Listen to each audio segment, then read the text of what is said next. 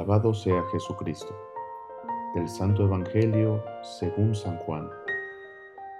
Este es el testimonio que dio Juan el Bautista cuando los judíos enviaron desde Jerusalén a unos sacerdotes y levitas para preguntarle, ¿quién eres tú? Él reconoció y no negó quién era. Él afirmó, yo no soy el Mesías. De nuevo le preguntaron, ¿quién eres, pues? ¿Eres Elías? Él les respondió, no lo soy. ¿Eres el profeta? Respondió, no. Le dijeron, entonces dinos quién eres, para poder llevar una respuesta a los que nos enviaron. ¿qué dices de ti mismo? Juan les contestó, Yo soy la voz que grita en el desierto, enderecen el camino del Señor, como anunció el profeta Isaías. Los enviados que pertenecían a la secta de los fariseos le preguntaron, Entonces, ¿por qué bautizas si no eres el Mesías, ni Elías, ni el profeta?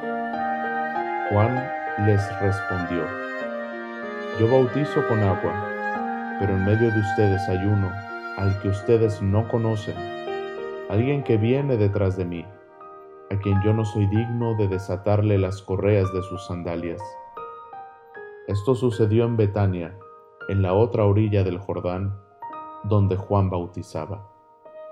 Palabra del Señor. Gloria a ti, Señor Jesús. Juan el Bautista se nos es presentado hoy como la voz que da paso a la palabra. Le preguntan, ¿quién eres tú? ¿Eres el Mesías? ¿Eres Elías? ¿Eres el profeta? Y tres veces él responde, no lo soy. Pero cuando le preguntan, ¿quién eres tú? ¿Qué dices de ti? Él responde libremente y sin ninguna reserva, yo soy la voz que grita en el desierto. A esta respuesta de Juan el Bautista, San Agustín reflexiona en una de sus homilías, diciendo esto, Juan era la voz, pero en el principio ya existía la palabra. Juan, una voz por un tiempo. Cristo, la palabra desde el principio, la palabra eterna. Quita la palabra y ¿qué es la voz? Allí donde no hay nada para comprender, hay un ruido vacío. La voz sin la palabra percute el oído y no edifica el corazón. Pudiéramos decir entonces esto, que la voz por sí misma no es nada, necesita de la palabra para tener sentido. Por esto Juan nos dice que Él es solamente la voz, pero que su mensaje anuncia a quien viene y es la palabra de Dios hecha carne, Jesús. Y la voz de Juan va a los oídos.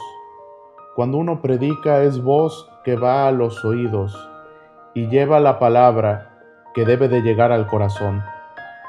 Pero pasa muchas veces lo mismo que como cuando estamos en un lugar muy concurrido o en un lugar donde hay mucho ruido, mucho bullicio, y vemos que alguien más nos está hablando y hasta nos hace señas y podemos escuchar la voz que emite sonidos, vemos su boca moverse, pero tanto ruido nos impide entender algo y no le entendemos nada no le entendemos ni una palabra, aunque podamos escuchar la voz.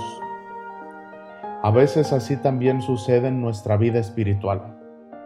Escuchamos solo voces, pero las voces sin palabra no tienen sentido.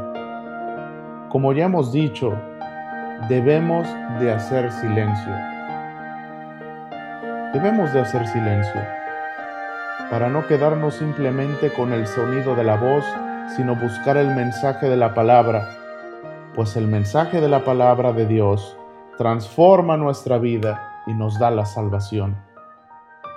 ¿Cómo podemos escuchar mejor la palabra de Dios y no solo la voz de aquellos que nos quieren anunciar el mensaje y que a veces no realmente los escuchamos y muchas veces tampoco les podemos entender, primero lo que debemos de hacer es tener la actitud de querer escuchar la palabra de Dios, porque aquí sí vale el dicho de que querer es poder. Quien no quiere escuchar se hace de oídos sordos y como decimos coloquialmente, la palabra le entra por un oído y le sale por el otro.